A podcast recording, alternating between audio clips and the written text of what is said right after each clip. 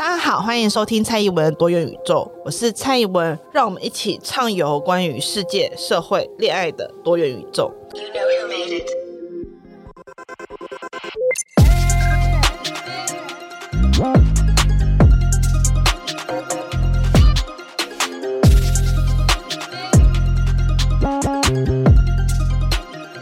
Hello，大家好，欢迎收听蔡依文的多元宇宙。今天这集就是蔡依文在德国的那一集的下半段。那首先我要先跟大家讲，我这次去参加的培训呢，是弗里德里希诺曼自由基金会所开设的课程。上次我有点把它官方译名给念错了，请大家以此为主。那因为名字太长了，所以我还是会简称它是 FNF。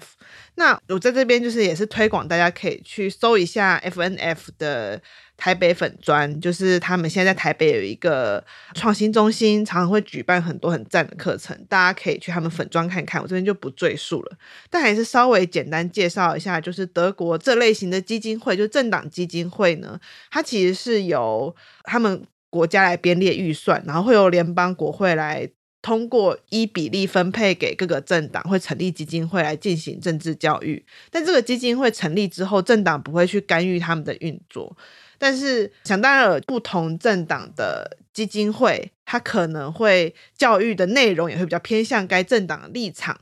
那 FNF 呢，它的比较靠近的政党就是德国自由民主党。那对于当前的德国政治稍有涉略的旅伴应该会知道，自由民主党是目前德国红绿灯联合政府当中的政党之一。那他的立场其实也是最偏向亲台、亲近台湾的。总之就是感谢基金会，也感谢很多人，就是包含基金会内的工作人员，让我可以去上了一个 seminar，非常非常棒的 seminar。但因为课程内容我不会在这边跟大家说，因为基本上它是需要保密的，因为它是培训嘛，公开讲出来课程内容是一件 蛮白目的事情，所以我不会就课程内容与大家分享心得，因为呃，这可能是。之后，如果他们基金会有安排的话，可能会有类似课程内容的分享。但我想要跟大家分享的事情是关于这次培训交流以及后续有被安排去参访一些他们政治教育机构的心得。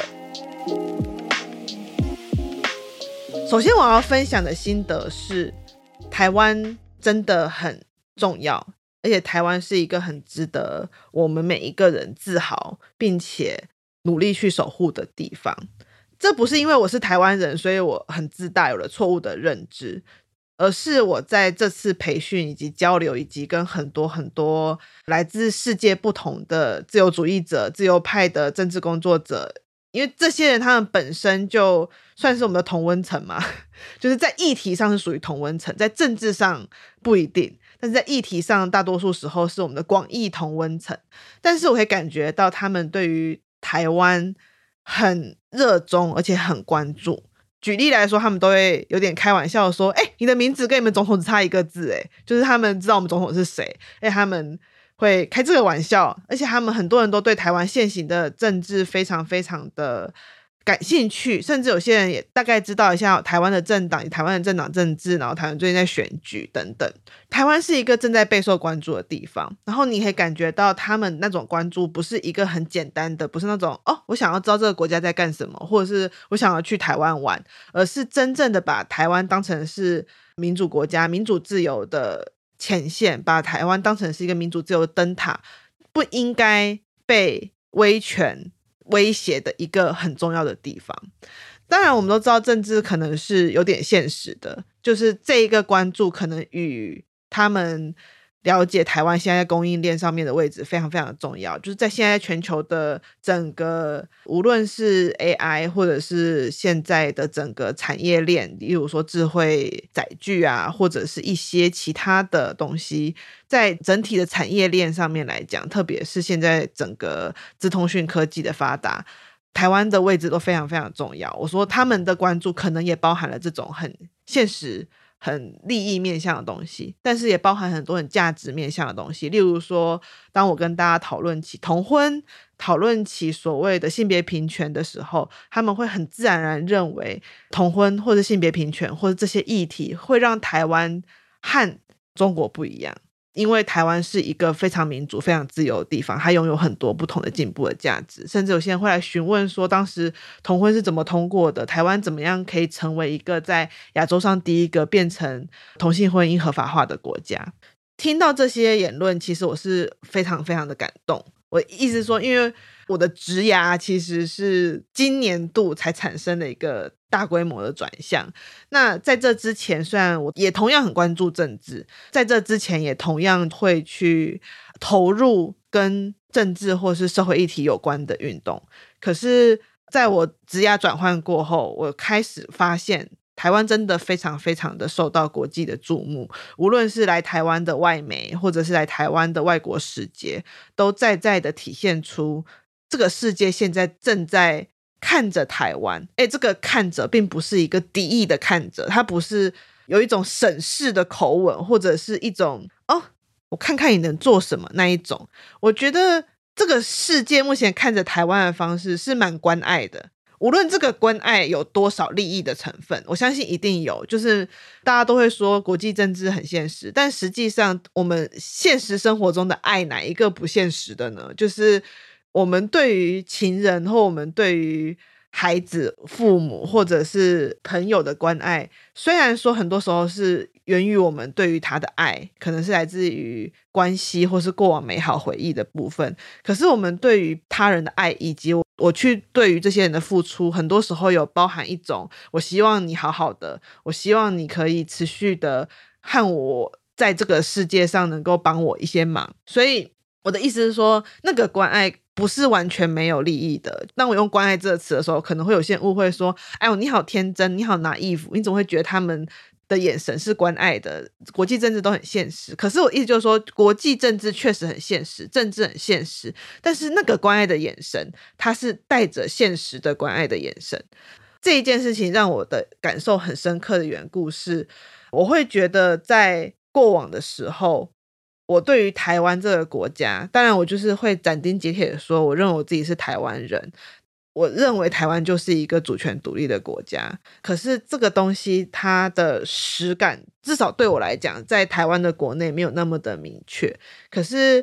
我转换跑道以后，我感受到的那种实感就变得非常非常的明确，就是这是一个很棒的国家，这是一个我们需要好好坚守呵护住的国家，因为它踩住了一些。很重要的价值，而这个价值让我们每一个人可以在这个国家上越活越好。我的意思并不是说我们现在可以立刻说我们是个最完美的政府，我们有最完美的政策，我不是这意思哦，就并不是这么说，而是我深刻的体会到，我们其实正在往一个越来越进步、越来越让这个世界看到说，哇，你是一个这么美好的地方。的路线前进，这个感受是我这次出国印象最深、最深刻的部分。那讲完美好的部分，可能要讲一些相对没有这么美好的。我不是说课程不美好，因为课程很美好。我自己在这次的课程中的感受是，我人生第一次这么的感觉受到重视。这句话很奇怪，因为我自己从家庭教育到大学研究所博士班，也上过很多课啊。我自己也曾经当过大概，我现在讲过几场，我也不知道，应该有上千的吗？至少七八百场演讲课程有吧。可是我自己的感受是，我从家庭教育到大学到研究所到博士班，从来都没有这种这么受到讲师重视的感觉。就是我会觉得我的想法很重要，我这个人很重要，我在这个场上很重要，而这个讲师他讲的东西是很认真的为了我而设计过的。虽然说课堂上有很多很多不同的同学，然后我相信大家所需求的东西不一样，但是我在课堂上的理解就是，他们很试图想要让我了解一件事情，是每一个来到这边的人。他都值得被这样对待，他都值得被当成是一个很好的独立的个体。而你在这边所讲的每一些话、每一些言语，大家可能会有不同的意见，甚至讲师跟你也会有不同的意见。但是你会非常深刻的感觉到这是在讨论，这是在不同意见之间的交流跟冲撞。有可能你改变，有可能他改变，甚至讲师也会让你有一种，如果你今天讲的很好的话，我愿意改变的感觉。所以这个感受，我觉得是我在台湾的教育里面很少很少体会到的。当然，我相信现在的教育，现在的家庭教育可能会。更不一样。我希望啦，就是因为我们这一辈的人，应该大多数都跟我一样，就是从小到大长大时候，很少被好好的肯定的对待，就是我们很难被长辈，无论是老师或是家长，很肯认的方式去对待，说你这么做是对的，你讲的东西是好的，无论你做什么，我们都会支持你。无论你想要往哪个方向前去，我相信你都有你的原因。我的意思就是说，我觉得至少我跟我在台湾多数的好朋友们，都不是曾经被这样对待过的孩子，所以我们成长的时候，多少有一些。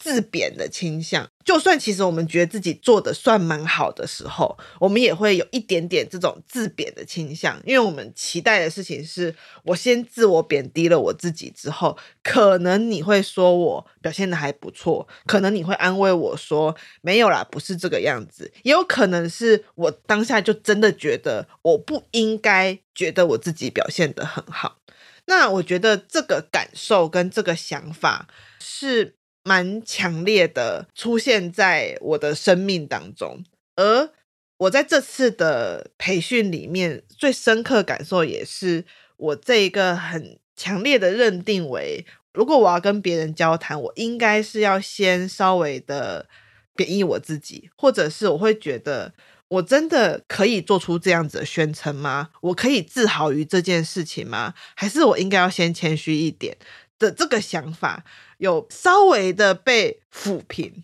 当然不可能因为一次上课就完完全全的被抚平。可是我有觉得，确实这样的教育方式是比较好的。我会比较想要去聆听，我不会有那么大的抵触的心态。而这也让我自己有回去回忆跟改善我自己在作为讲师的时候，是不是有时候也会让我的学生觉得。呃，这个讲师只是在说教，他并没有认真想要听我讲什么，他不会肯定我。如果我今天讲了一个错误的东西，他一定不会肯定我。而我真的是有认真的重新去爬了一遍我自己以前在当讲师、在当呃授课老师时候，我说出来的话，我说出来的内容，就是我希望未来啦，我去上课的时候，未来我继续当一个讲师的时候，我带给别人的感觉也会是这种。你很棒，可能有些东西是你所不知道的，所以我在这里把这个东西传播给你，把这个东西变成我们两个人共同的背景。而我在做这件事情，并不是指导，也不是教育，而是我想要让一个东西变成我们两个人共同的东西，因此我们俩就会享有共同的背景，我们俩就有共同的话题，我们俩就会有一个。可能形成共同的某种立场，就算这个立场不是一致的，但我们可以在这种共同的背景之下去形成我们彼此对于这件事情的想法。那我觉得这种想法是非常非常美妙的，就是至少在过往的世界，或者是在我过往的人生里面，是比较少有这样的感受。虽然说我的。大学研究所或博班老师都是很好的人，然后他们也都是非常学富五车，然后在自己的专业里面学有专精的人。我也很喜欢，非常喜欢上他们课。我是一个很热爱上课的人，就是我是一个非常非常喜欢上课，然后非常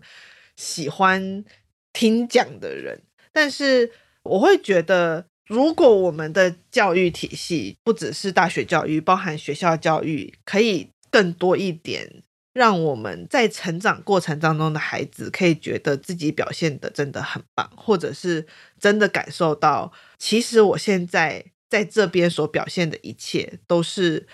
很应得的，都是不需要去焦虑的。那我觉得会是一件很棒的事情。就是那个感觉会是一件非常非常美好的事。不过我后来回来跟我一些朋友就在分享，因为我也开始有一些就是你就是在大学教书的朋友，或者是在学校教书的朋友，他有跟我说，其实现在的小孩子对自己的信心跟存在感都蛮强的，就他们已经跟我们那个时候不大一样，他们相对于我们那个年代的内在小孩还有点受伤的我们，就是这个描述应该大家能理解吧？相较于我们。在青少年的时候，这些孩子他们在成长过程当中，其实都是更呃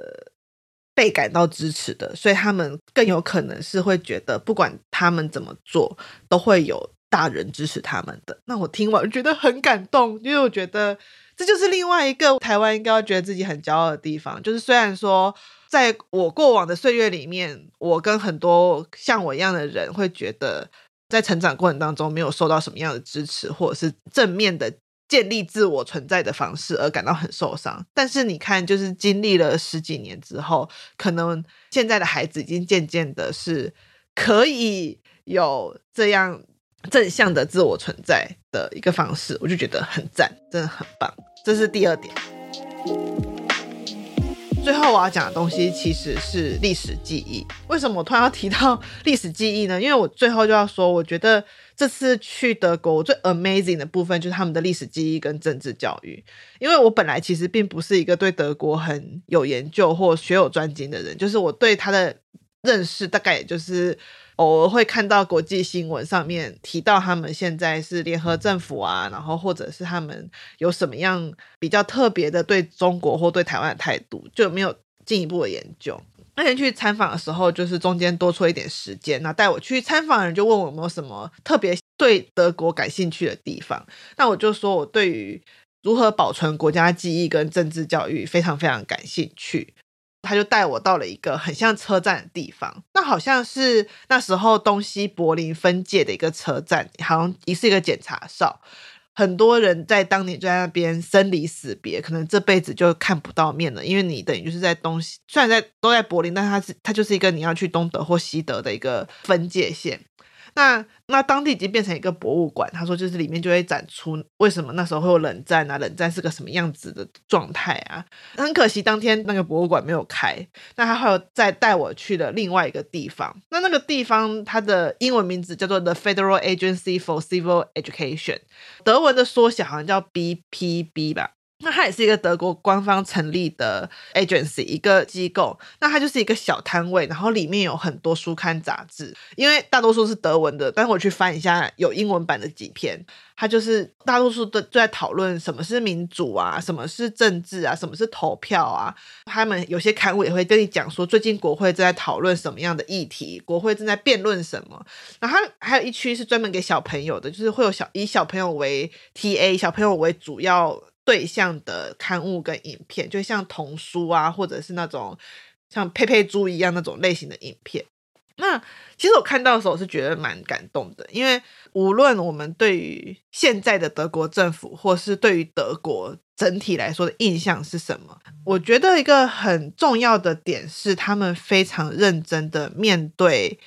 自己国家曾经拥有过的历史，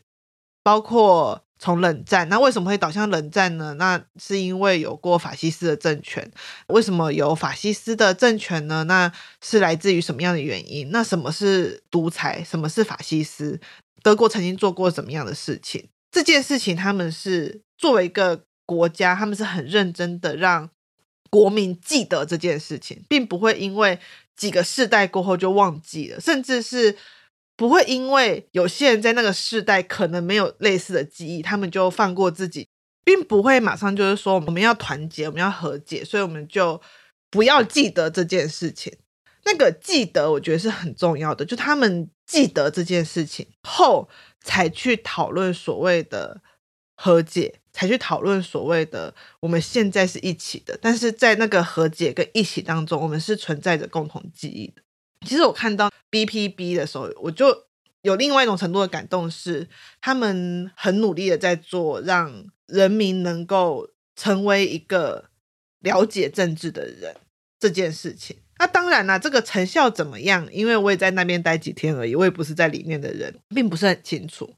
到底他这个让人民拥有记忆，或者是让人民能够学习到政治是什么这件事情，对于他们的施政，对于他们的在各种不同议题上面推广，有没有更有帮助？这我其实也是不清楚的。如果有旅伴就是对这个议题很熟悉的话，其实我还蛮想要知道这方面的资讯，就是到底这些东西它施行过后的成效是什么样子。但当然了，就是我还是有跟。来参访的人问到嘛，那他说，当然这几年间在欧美地区的问题其实都是极右派的扩张。那不得不说，德国也是面临着这样的问题。那这样也并不是说这些政治教育、这些公民教育东西就没有用，可是代表一件事情，就是所谓的思想的教育，或者是对于所有人都应该要平等，或者是对于自由、对于民主的追求，它并不是一个。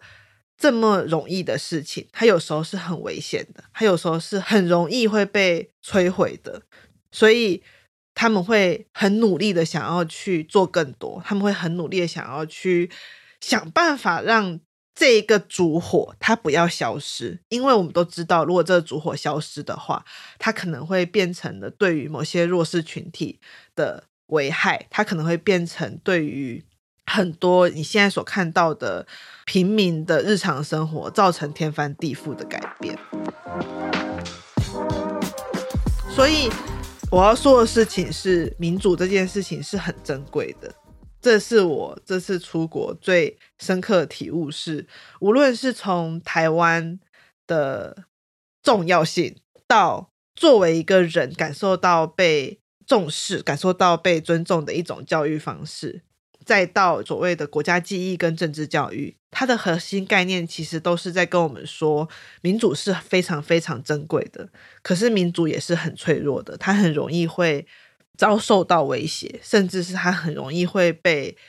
摧残，这样说吧。因为民主的本身就是让百花齐放，让很多不同的声音都可以呈现在我面前。这是民主伟大的地方，这是民主了不起的地方，同时这也是民主脆弱的地方，因为它没有办法完完全全禁止那些可能最后会消灭民主的声音。所以我觉得，嗯，台湾跟我一样，这样讲好像有点自卖自夸，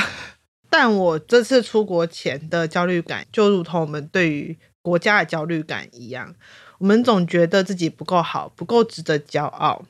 不够格为外人所关注，无法成为某一种别人也会想要成为的对象。但实际上呢，并不是如此。台湾就跟我们一样，它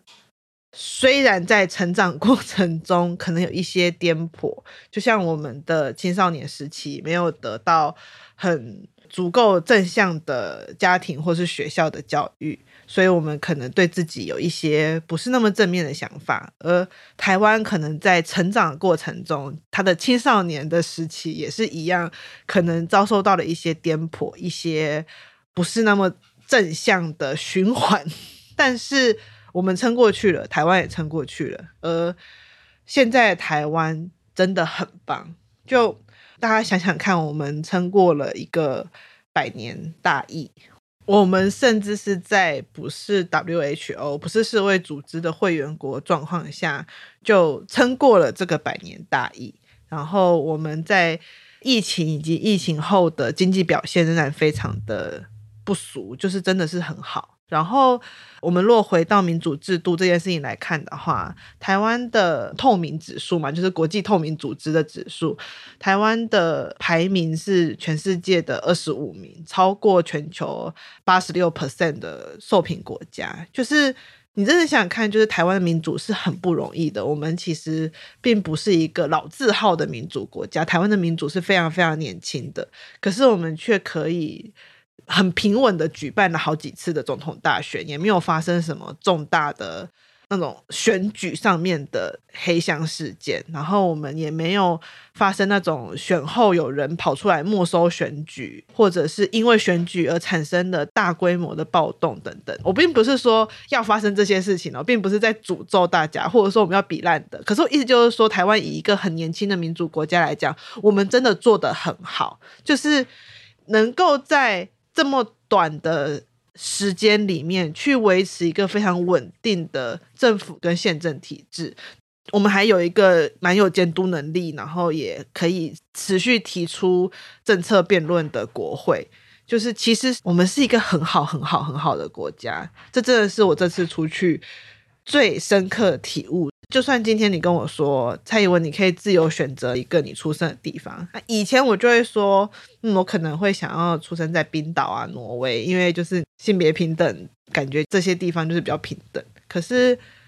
我觉得这几年间，我会很自信的说出没有其他地方，我就会只想要出生在台湾。而我现在大概也会觉得，嗯，我也只想要生活在台湾。